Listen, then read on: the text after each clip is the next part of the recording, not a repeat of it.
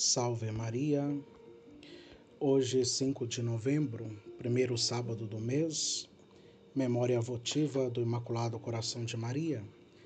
Dentro do 31º, primeira semana do tempo comum, meditaremos o Evangelho de São Lucas, capítulo 16, versículo de 9 a 15. O Evangelho deste sábado, com efeito, é todo ele dedicado à avareza e ao nosso relacionamento com as riquezas mundanas. E são os três últimos versículos dessa leitura que nos apresentam uma fotografia bastante atual de nossa postura diante do dinheiro. Não podeis servir a Deus e ao dinheiro, diz Jesus autoritativamente. O Senhor se refere aqui ao uso doentio e desordenado do dinheiro, à tendência pecaminosa a colocá-lo no lugar de Deus. Como ensina São Máximo, o confessor, o homem pode desejar os bens e as riquezas do mundo por três razões principais. Primeiro, por puro prazer, segundo, por vaidade, e o terceiro, que é o pior de todos, por falta de fé.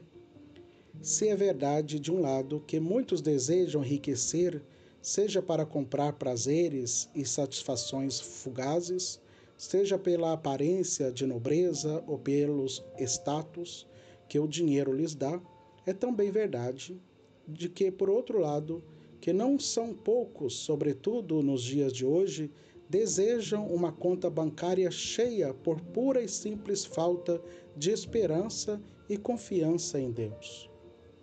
Talvez seja essa a grande desgraça do homem moderno de hoje. Nós nos esquecemos de que esse mundo é passageiro, há de desfazer-se com o tempo.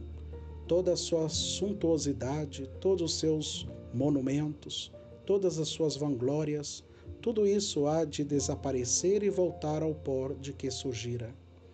Diante desta realidade que evapora, que ocorre por entre os dedos, a nossa alma deseja agarrar-se a alguma tábua de salvação, a alguma garantia, e é justamente o dinheiro que se nos apresenta e nos faz esquecer de Deus.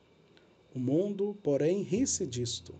De fato, do mesmo modo como os fariseus, amigos do dinheiro, ouviam tudo isso e zombavam de Jesus, assim também o mundo torce o nariz a Cristo, o Verbo que se fez carne mas o nosso coração se assemelha àquilo que amamos. Se colocamos o prazer no lugar de Deus, o nosso coração se bestializa.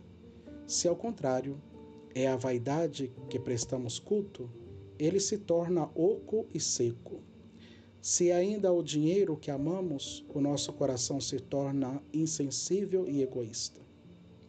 Se, porém, é a Deus que amamos, se é nele que depositamos a nossa esperança, nosso maior tesouro, então o nosso coração se diviniza e se assemelha ao Sacratíssimo Coração de Cristo, que soube amar o Pai acima de tudo.